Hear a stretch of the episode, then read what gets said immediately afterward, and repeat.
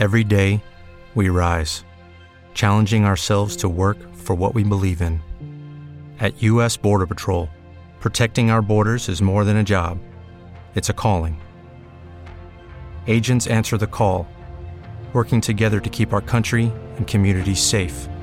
If you're ready for a new mission, join U.S. Border Patrol and go beyond. Learn more at cbp.gov/careers. ¿Necesitas ayuda? En O'Reilly Auto Parts te ayudamos. ¿Necesitas algún consejo? Te aconsejamos. Nuestros profesionales en autopartes están siempre disponibles para ayudarte a encontrar lo que necesites. Excelente servicio al cliente es solo una de las ventajas que ofrece O'Reilly Auto Parts. Los profesionales en autopartes.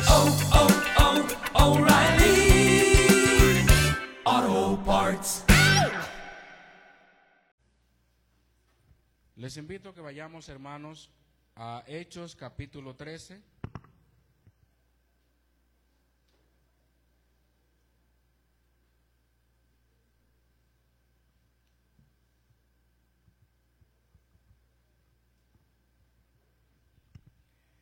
El libro de Hechos que hemos estado considerando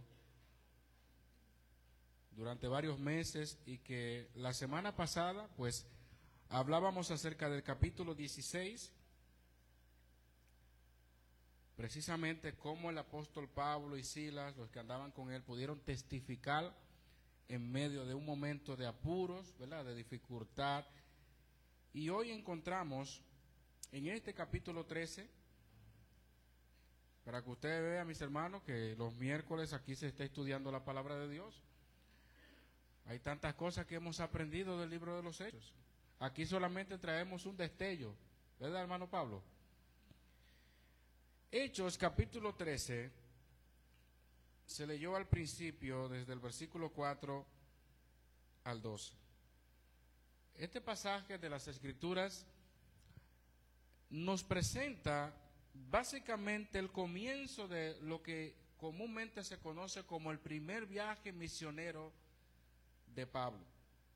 Pablo no estaba solo, en esta ocasión estaba con Bernabé, un hombre que al igual que él, lleno del Espíritu Santo, personas que como vimos en los primeros versículos, habían sido escogidos como misioneros, como apóstoles, en este caso enviados para llevar el mensaje de la palabra a lugares que todavía no había llegado. Y recuerden que la misión del apóstol Pablo era llenar todo el imperio, todos los gentiles, como se le conoce apóstol a los gentiles. Y es interesante ver cómo ellos, según vemos acá en el mapa, hacen todos los preparativos para llegar a un lugar muy importante. Dice la Biblia, ellos entonces el versículo 4, enviados por el Espíritu Santo, descendieron a Seleucia y de allí navegaron a Chipre, una isla. Mírenlo ahí, están ahí ellos ubicados. Eso es Chipre. Y Bernabé era precisamente de Chipre, ese era su, su lugar, como la Biblia lo presenta, natal. Por allí había una ciudad en el extremo occidental de esa isla llamada Pafos. Ahí de abajo ustedes van a ver que Pafos era un centro de culto religioso. Allí se entiende que había un templo de la diosa Afrodita. Y por consiguiente, cada vez o en todo lugar donde había un templo, donde había un lugar de adoración, se congregaban personas y como Pablo y, Bernabé, en este caso, iniciaron su recorrido, Bernabé conocía este lugar y le pareció muy importante, antes de irse y subir e irse lejos, empezar por este lado. Porque estas personas de aquel lugar necesitaban escuchar el verdadero evangelio. Allí como muchos historiadores, se dice que había un templo dedicado a Afrodita y en los días del apóstol Pablo había una ciudad a unos 11 kilómetros, la que acabo de mencionar, sumamente importante. ¿Qué había allí? El texto nos va a mencionar algo. Miren lo que dice el versículo 5. Y llegados a Salamina, que también pertenecía a la isla, anunciaban la palabra de Dios en las sinagogas de los judíos. Tenían también a Juan de ayudante, a Juan Marcos. Las sinagogas, como bien sabemos, también eran lugares, puntos de encuentros importantes para poder llegarle a muchas personas. Así como hoy día salimos a, las plazas, en antes regularmente veíamos cómo se salía a los parques, ya los parques la gente le tiene miedo. Pero en antes los parques también, y decimos antes como que si estamos hablando de 100 años atrás, pero usted y yo sabemos que los parques siempre fueron o han sido lugares de encuentro. Recuerdo yo, y ahora hablando de parques, cuando salíamos los jóvenes de allá de la iglesia central, todavía a las 11 o hasta las 12 de la madrugada estábamos ahí, ¿verdad? Y, y ah, relajábamos muchísimo, jugábamos y todo eso, y nadie tenía miedo de nada. Salíamos a las 12, caminábamos por allí, por allá, no había temor de nada. Ahora no. ¿Quién se siente en un parque y que no parezca uno de esos que usted y yo conocemos, que supuestamente te conocen? No. Pero en los tiempos bíblicos las sinagogas jugaban un papel muy importante, en este caso un punto estratégico para predicar la palabra. Y miren lo que pasó allí. Versículo 6. Y habiendo atravesado toda la isla, llegaron hasta donde le mencioné, hasta Pafos, según como vimos en el mapa, hallaron a cierto mago. ¿Qué hacía ese mago allí? Bueno, como es natural, era un lugar, los lugares donde habían santuarios, templos, eran lugares lucrativos también. ¿Recuerdan a un famoso Demetrio que hacía templecillos de la diosa Diana? Y que cuando Pablo y ellos llegaron, que dijeron que no eran templos lo que ellos hacían, que eso no era Dios nada, Ahí se armó un revuelo ahí, grandísimo. Todo el mundo gritaba, grande es Diana de los Efesios. Y así vemos en el libro de los Hechos diferentes casos donde personas se lucraban. La semana pasada hablábamos de una muchacha esclava que daba gran ganancia a, muchas personas porque tenía un espíritu de adivinación.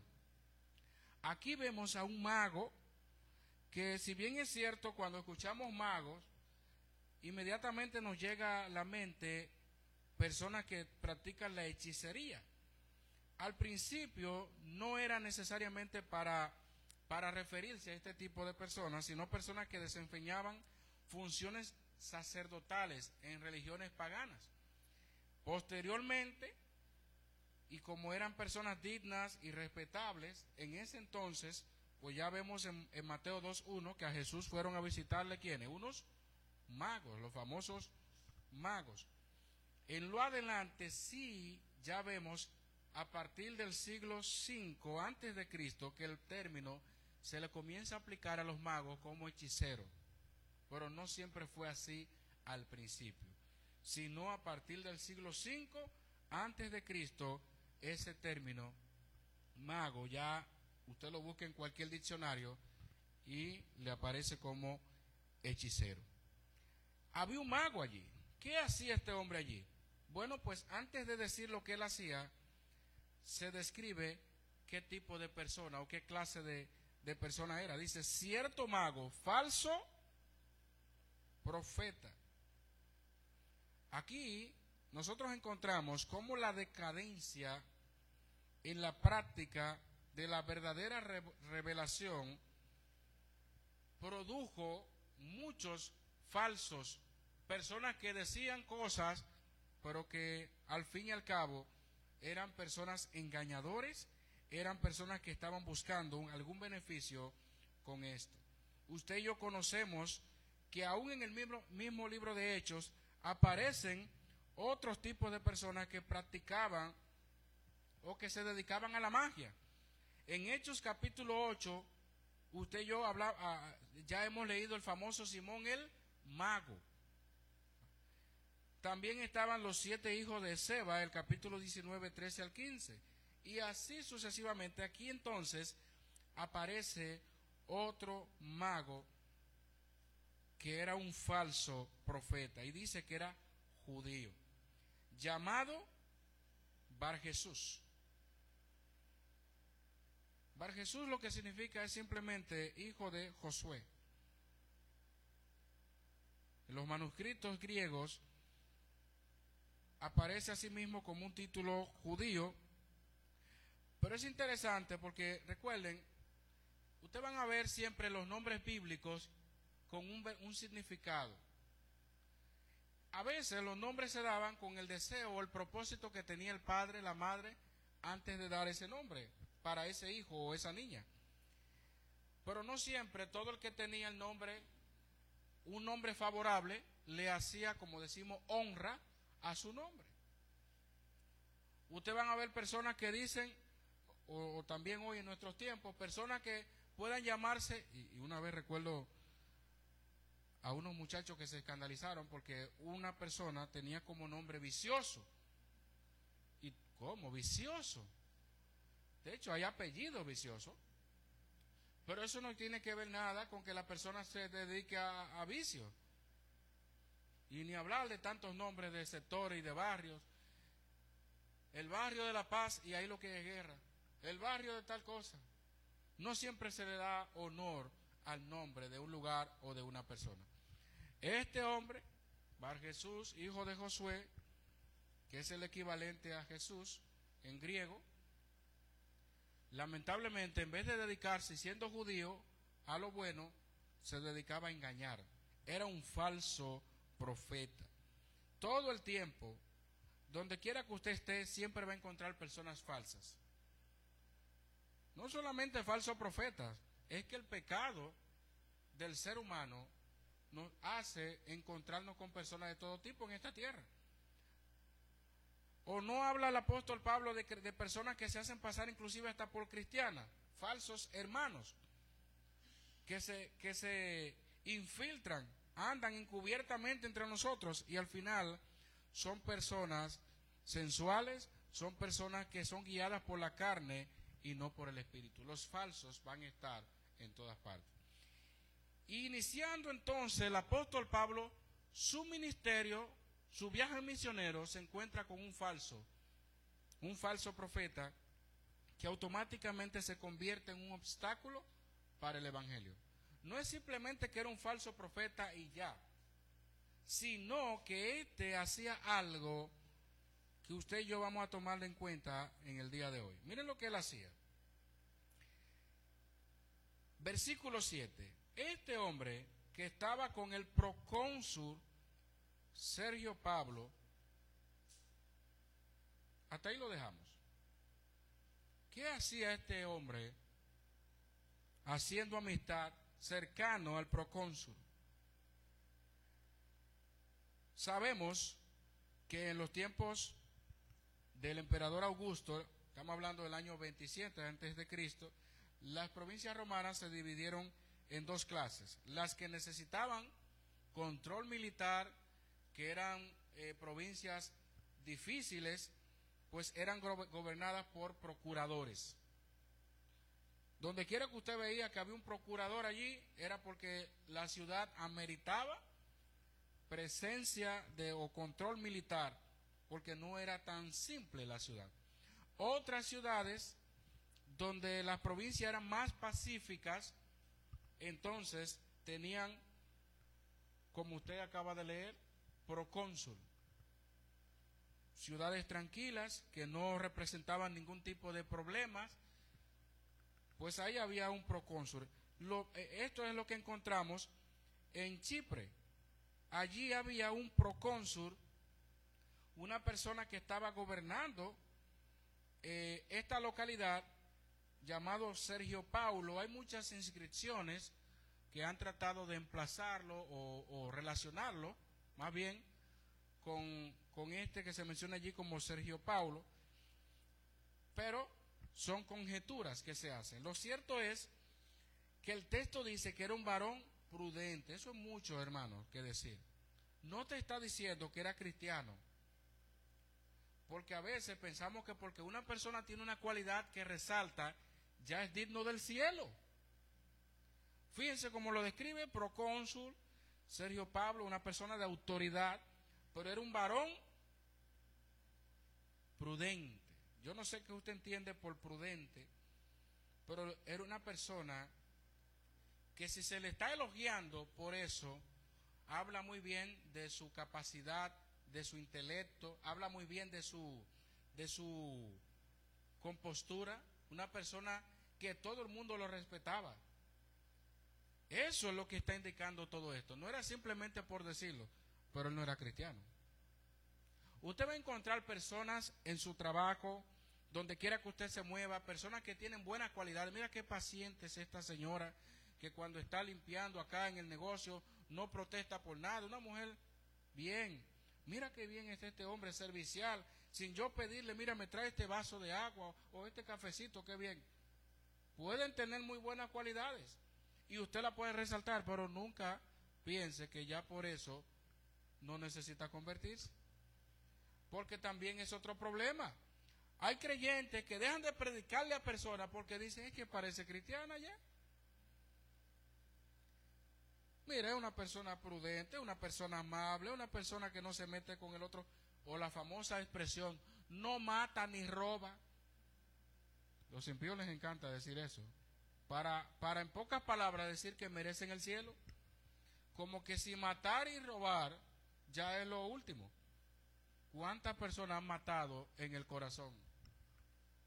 ¿Cuántas personas han codiciado en su corazón? De manera que no se trata de una cualidad. Ahora, el texto lo está resaltando por algo. Porque no era una persona que actuaba por impulso, no era una persona, sino que era, una, era, un, era un ser pensante, era una persona analítica que tenía inteligencia, discernimiento. Pero había algo que estorbaba a este hombre. Había algo que, que pasaba o, una persona que estaba con él y que, lo, y que de alguna manera u otra le impedía lo más importante que él necesitaba. Y es ese hombre que acabo de mencionar, ese hombre llamado Bar Jesús, que era un falso profeta y que era mago, miren lo que pasaba allí. Versículo 7. Estaba con el procónsul Sergio Paulo, varón prudente. Este, llamando a Bernabé y a Saulo, deseaba oír la palabra de Dios. ¿Quién era que deseaba oír la palabra de Dios? El procónsul. El procónsul Obviamente, posiblemente también había escuchado, porque ellos empezaron, y vimos el, texto, llegados a Salamina, anunciaban la palabra de Dios en la sinagoga, el versículo 5. Y ellos viajaron kilómetros más al occidente y llegaron hasta Pafos. Ahí estaba el procónsul. Y es muy posible que ya él había sido informado de ellos, de lo que estaban hablando, de lo que estaban enseñando, y por eso ahora escuchamos que él deseaba oír la palabra de Dios. Eso es muy importante, hermanos. Porque a diferencia del texto que vimos la semana pasada, ¿qué pasó con Pablo y Silas? inmediatamente llegaron los magistrados. ¿Qué fue lo que hicieron? En el capítulo 16. Échenle mano a esta gente. Échenle mano, lo prendieron, no lo dejaron hablar, lo azotaron no lo pellizcaron, yo no sé ni cómo, pero le dieron una pela, lo pusieron en el cepo, que vimos la semana pasada que era el cepo. Por ahí está la prudencia entonces del procónsul Sergio Paulo. Él no emitió un juicio inmediatamente, él no dictó una sentencia o dijo yo, saquen a esta gente de aquí, no. Él dice la palabra que él deseaba oír la palabra de Dios. Eso es una persona prudente. Porque una persona prudente no saca conclusiones de inmediato. Una persona prudente se informa adecuadamente. Él quería saber realmente qué es lo que enseñan esta gente. Él tenía autoridad para decir, no me traigan gente así, ¿qué es lo que están diciendo por ahí? Pero había un problema. Había, este mago le resistía. Y esto no era tan simple como parece, porque la fe viene por qué? Por el oír, y el oír por la palabra de Dios. De manera que aquí estamos encontrando un episodio, una resistencia que, de que viene de Satanás, porque Satanás se opone constantemente a que una persona escuche, oiga la palabra de Dios. Va a ser todo lo que usted no se imagina. Si tiene que pasar con un reggaetón por ahí de lo que le gusta a esa persona, lo va a pasar. Si tiene que poner a un vecino para que le ponga la música que le gusta. Si tiene que llamarlo a esa hora que usted lo invita a la iglesia, mira, te tengo un bonche esta hora, ven. Satanás va a hacer todo lo posible. Y más cuando usted lo invita a la iglesia. Hay creyentes que dicen, pero yo lo invito a la iglesia. Me dice que sí. Llega la hora y después me, me salen con un cuento. Y cuando llego, dile que no estoy aquí. No se preocupe por eso, entienda que por un lado usted está predicando. Quizás la persona desea oír, pero posiblemente haya un Elimás en su vida. Posiblemente haya uno como este Bar Jesús, como este falso profeta, que trate de desviarlo, porque sabe lo que puede pasar después. Versículo 8. Pero les resistía Elimás el mago, pues así se traduce su nombre. Se ha hecho muchas conjeturas en cuanto al significado de este nombre, porque como ya vimos, al principio se dice que se llama llamado Bar Jesús, y ahora se dice Elimás. Algunos entienden que posiblemente sea una palabra semítica de la misma raíz que se traduce como hechicero. Hay un término alín que por eso hacen esas conjeturas, para identificarlo como lo que él hacía. Si ustedes se fijan, la nota que aparece entre paréntesis dice, pues así se traduce su nombre. Algunos piensan que este hechicero es el mismo que aparece en otros libros que se identifica a uno llamado Simón nacido en Chipre, pero como vuelvo y le digo, son conjeturas.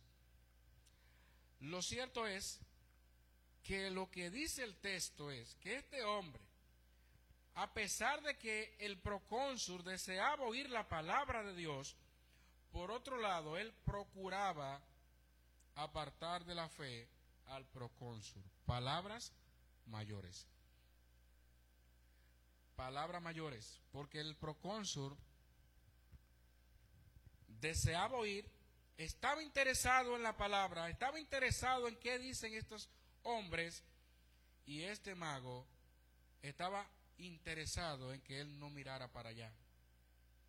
Yo no sé si usted le ha pasado así cuando le predica a una persona. Personas que te hacen la oposición. En algunos casos usted no lo sabe. En algunos casos eh, es de manera encubierta, pero hay otras ocasiones donde es cara a cara. No vaya para esa iglesia. Ustedes saben que una de las expresiones que usan personas en el mundo, y le hemos escuchado, dice, los pastores todos roban. ¿Usted no ha escuchado eso? Y muchísimas frases que aparecen por ahí. Y la gente busca todas las excusas y todos los pretextos. ¿Sabe para qué?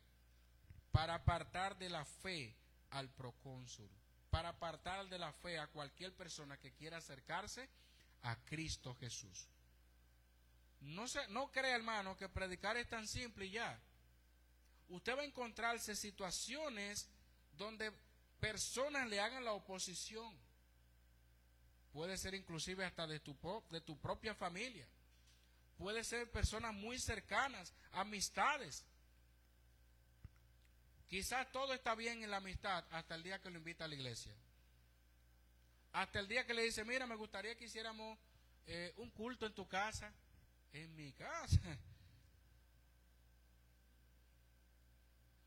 Inclusive yo he escuchado personas que dicen que no se convierten. ¿Saben por qué? Porque los cristianos visitan mucho. Oye, los cristianos siempre tienen una salida. Yo a veces quiero dormir, me llamo que, que hay un culto. Ay, Dios mío. Hay gente que piensan así. Gente que dice, no, es que cada uno de nosotros somos un templo. O sea, no solamente los cristianos agarran un versículo y lo sacan fuera de contexto. Hay muchos impíos que dicen, no, que cada uno es un templo. Somos templos, sí. Son templos los que tienen a Cristo en su corazón. Pero los, yo he escuchado impíos que dicen que todos somos un templo cada uno. Señores, hasta dónde hemos llegado.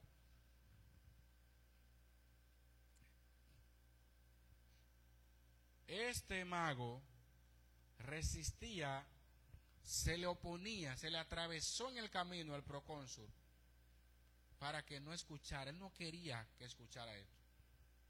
Y miren aquí entonces qué pasó en el desenlace de esta historia. Versículo 9. Entonces Saulo, que también es Pablo, allí comenzamos ya a escuchar y a ver el título de Pablo, su original nombre es Saulo, pero aquí se emplea por primera vez el nombre por el cual se le va a conocer mejor al apóstol de los gentiles. Dice allí, Saulo, que también es Pablo, lleno del Espíritu Santo, fijando en él los ojos, esto es interesante, está, esto que se resalta acá. Porque lo que va a pasar acá, en este momento, una persona llena del Espíritu Santo, como el apóstol Pablo, no era que había una, que como, como la gente siempre se hace una imaginación de las cosas. A veces pensamos que ser lleno del Espíritu Santo es como cuando un luchador se está llenando de power, como dicen, y se está cargando energía hasta que va a dar su golpe, su golpe especial. Y está recobrando pilas. Usted y yo ya sabemos lo que está lleno del Espíritu Santo. Cuando una persona es guiada por el Señor, cuando una persona está en plena comunión con el Señor, en todos los aspectos, está lleno del Espíritu Santo. Cuando no hay cabida a otra cosa,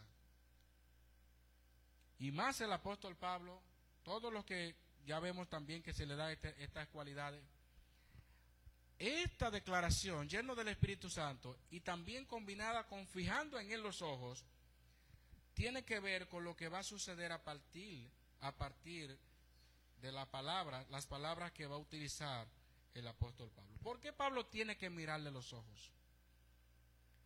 Sabemos que eh, en las normas que nos enseñan,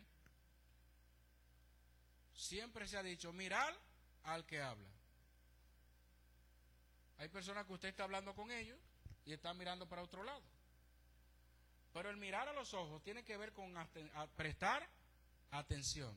Tiene que ver con, con esto. Sin embargo, la mirada profunda que le está dando el apóstol Pablo tiene que ver aquí aún más con el castigo que Dios le va a dar a ese mago por oponerse al Evangelio, por oponerse a que el procónsul escuchase la palabra de Dios. Miren lo que dice el versículo 10 aquí ahora.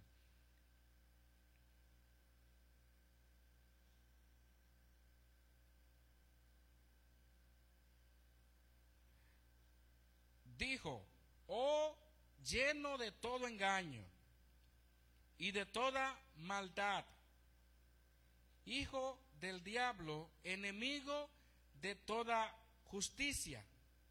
No cesarás de trastornar los caminos rectos del Señor. Aquí pareciera que lo que Pablo está diciendo, como que si él no pensó, humanamente viéndolo, hacía simple lectura, como que si Pablo no pensó en lo que él hacía antes cuando perseguía a los cristianos. ¿Qué hacía Pablo? ¿Pablo se oponía también a la predicación? ¿Sí o no? Pablo se oponía y de qué manera? Porque Pablo inclusive consintió, daba su voto en la muerte de quién? De Esteban. Lo menciona las escrituras. Buscaba eh, ampararse bajo cartas para hacerle daño a los apóstoles. Pablo sí sabía lo que era hacerle resistencia al Evangelio Y Pablo sí supo lo que le pasó a él por resistirse y por oponerse al Evangelio. Que tuvo que encontrarse con quién? Con Jesucristo. Dura cosa te, te es dar cosas con el aguijón. El apóstol Pablo entonces le está diciendo algo que él mismo vivió, que él mismo entendía y que por consiguiente él también podía haber recibido esas palabras en su tiempo. Porque Pablo no hacía cosa buena. Dios lo rescató. Dios trajo al apóstol Pablo y le dio un cambio tan radical que miren ahora cómo Pablo, ahora iniciando su ministerio, se encuentra con alguien que hacía lo mismo que él, pero de otra manera. Al final, apartar de la fe, en este caso al procónsul. Fíjense la declaración, lleno de todo engaño y de toda maldad. Hijo del diablo. Sencillamente, hermano, una persona que esté llena de todo engaño y de toda maldad no puede ser hijo de Dios. Por lógica natural. Y claro, esa, esa expresión hijo del diablo es la favorita de algunos.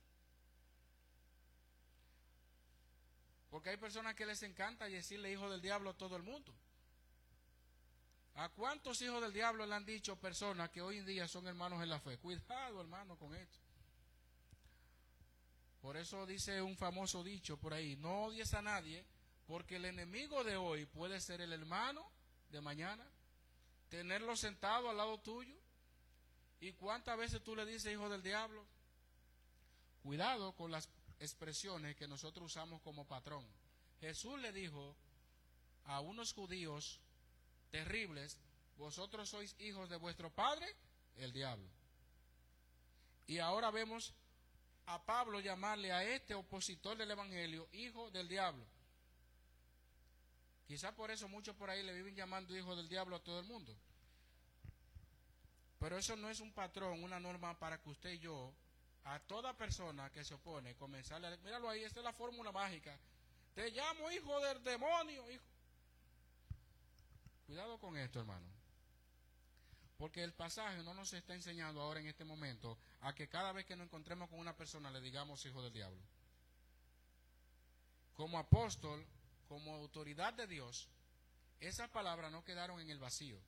Esas palabras no fueron simplemente una condenación o una palabra ya de sentencia, sino que esto iba acompañado de un castigo. Y aquí quiero ser claro, hermano. Miren lo que dice el versículo 11. Le dijo todo lo que le hacía, trastornar los caminos rectos del Señor, enemigo de toda justicia, porque le impedía a este hombre conocer la verdad, la verdad, conocer el Evangelio. Ahora pues, he aquí la mano del Señor está contra ti. Y como Pablo lo estaba mirando fijamente a los ojos, ¿sabe qué le dijo? Serás ciego.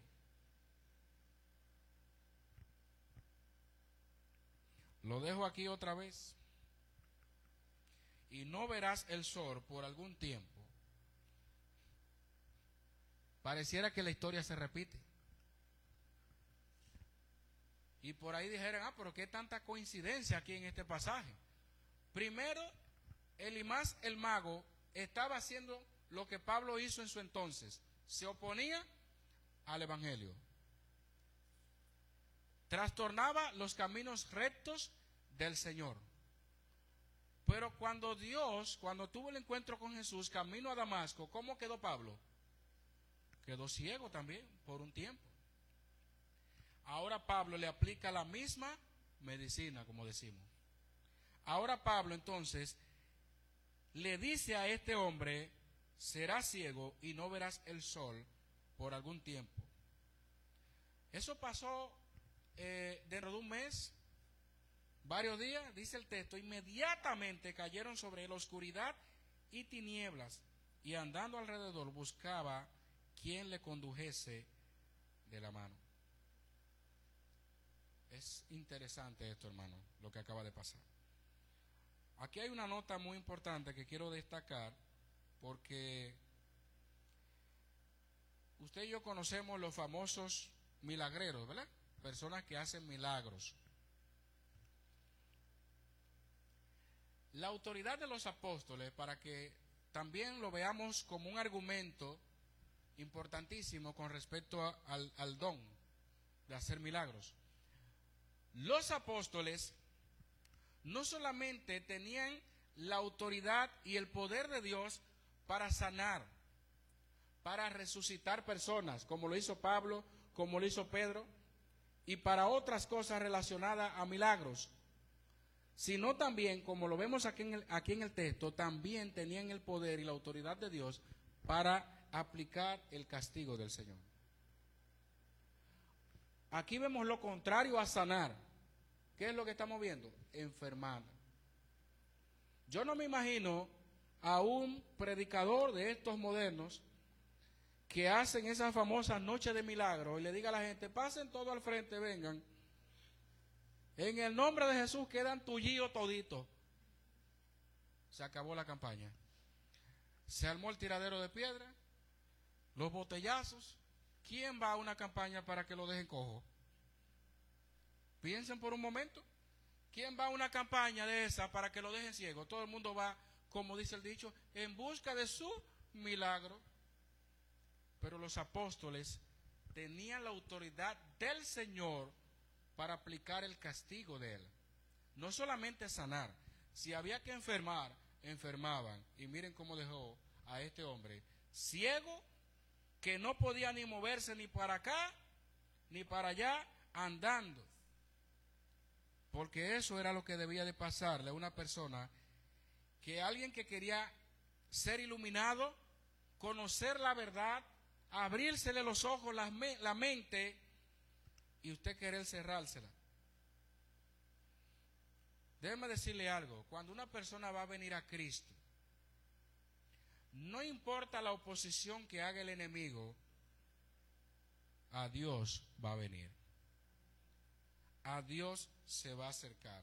Aunque ese día llueva mucho, aunque ese día haya, haya una gran inundación, aunque ese día haya mucha violencia en una ciudad, aunque haya lo que pase, cuando una persona viene a Dios, por más obstáculos que ponga el enemigo, Dios se encarga de traerlo a sí mismo. Entonces el procónsul, dice el texto allí,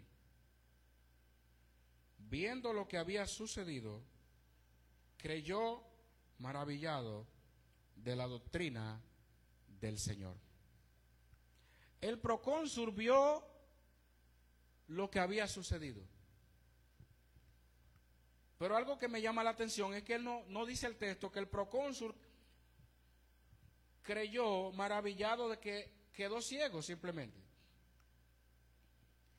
El procónsul, dice el texto, creyó maravillado de qué? De la doctrina del Señor.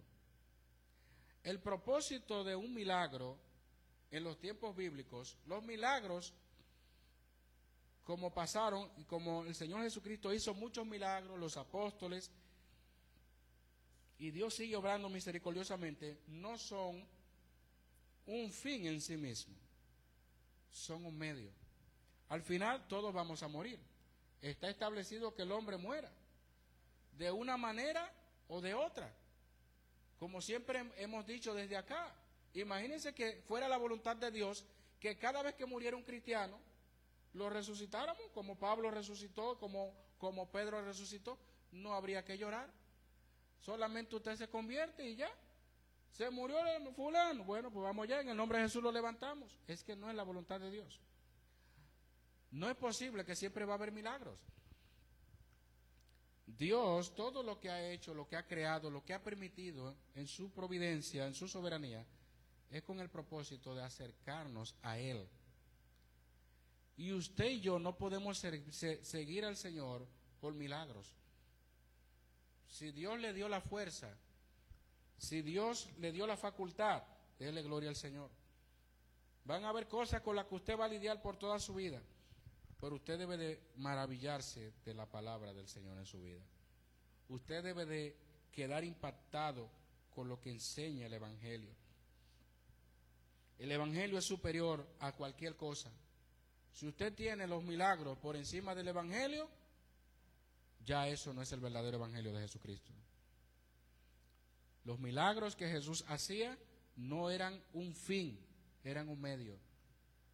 Tanto así que personas seguían a Jesús por los panes y los peces. Y los mismos que estaban dispuestos a clamarle en una semana, la otra semana, decían, crucifíquele. Podemos tener compasión de la multitud, podemos ayudar al necesitado, podemos hacer todo lo que Dios nos dé y esté a nuestro alcance. Pero usted y yo, nuestro mayor deseo debe ser que la persona quede maravillada por el poder del Evangelio. Nunca pensemos, hermanos, que nuestro propósito como iglesia es que la gente se quede maravillado por la tranquilidad, por la música, por los aires, por, la, por todo eso. Todo lo que usted pueda ofertarle a la gente, eso son cosas pasajeras, materiales. Hay iglesias que predican, se predican a sí mismas, se predican para ministerios, se predican para figuras, se predican para estructuras, pero no para Cristo Jesús, y eso es peligroso. Este procónsul vio lo que había sucedido, pero creyó maravillado de la doctrina del Señor. Porque lo que impedía a este hombre, este mago, que el hombre escuchara, que oyera la palabra de Dios, ya ese estorbo se quitó e inmediatamente ellos le hablaron el Evangelio. Ellos no le pusieron algo para que aceptara a Cristo. Pablo nunca vemos obligando a nadie a convertirse. Predicaron el Evangelio. Hubo otra ocasión donde dice, por poco, el famoso dicho, por poco y me persuades. Hubieron otros casos donde no se convirtieron. Personas, estamos hablando de personas de autoridad, ¿eh?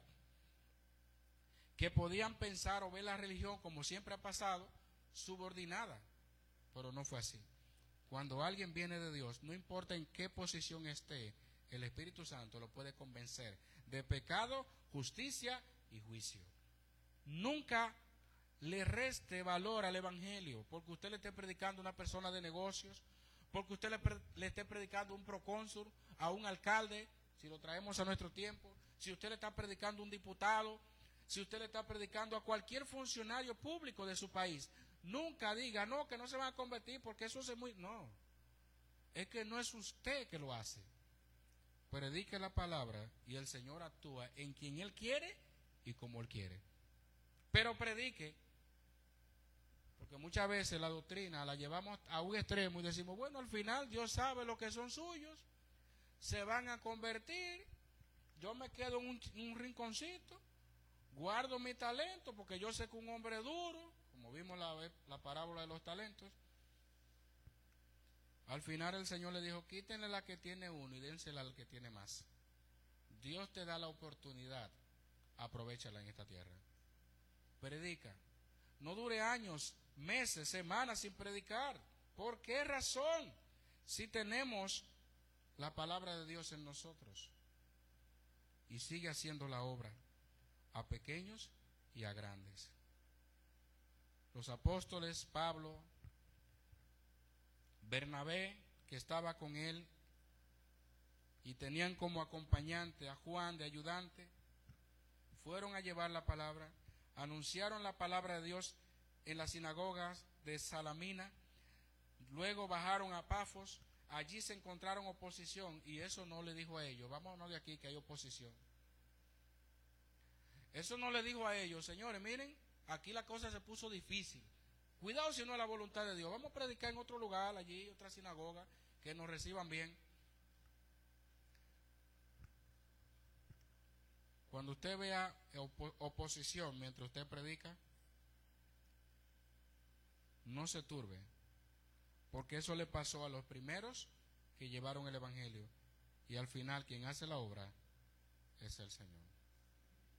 Prediquemos, mis amados, van a haber muchos que quieran torcer, tornar los caminos del Señor, que son rectos, trastornarlo, desviar a muchos, apartarlos de la fe, hablar, mal de la iglesia, hablar mal de los pastores o sus líderes, hablar mal de todo lo que se le llegue a la mente.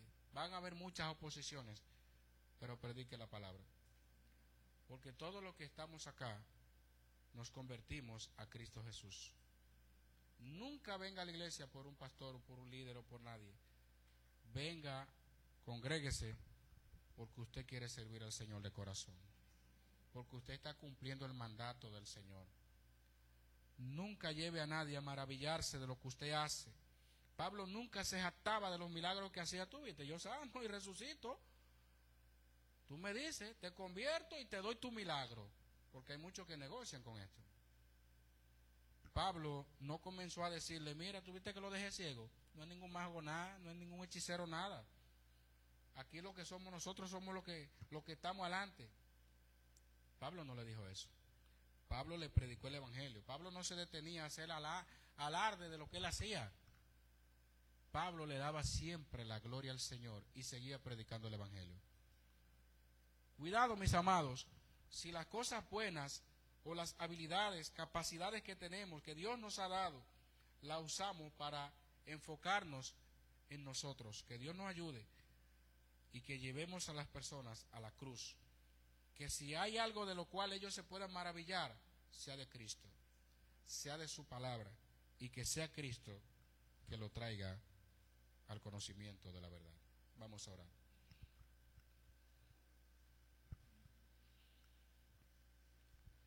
Amado Dios y Padre Celestial, te damos las gracias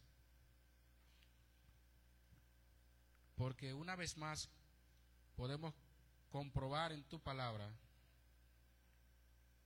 que no hay nada ni nadie que se pueda oponer al poder del Evangelio. Al ver este pasaje, como Pablo, Bernabé y los que con él andaban, pudieron llevar tu palabra en las buenas y en las malas, confiando siempre que los resultados son del Señor. Pero Señor, una vez más, ayúdanos. Así como hablábamos la otra vez, que nos dé ese mismo sentir que hubo en Pablo, en Silas, en la cárcel, cantando, orando, en medio de gran aflicción, heridos. Y ahora aquí ver una vez más a Pablo y Bernabé predicando tu palabra con una oposición tan fuerte. Definitivamente el cambio que hiciste en la vida de Pablo fue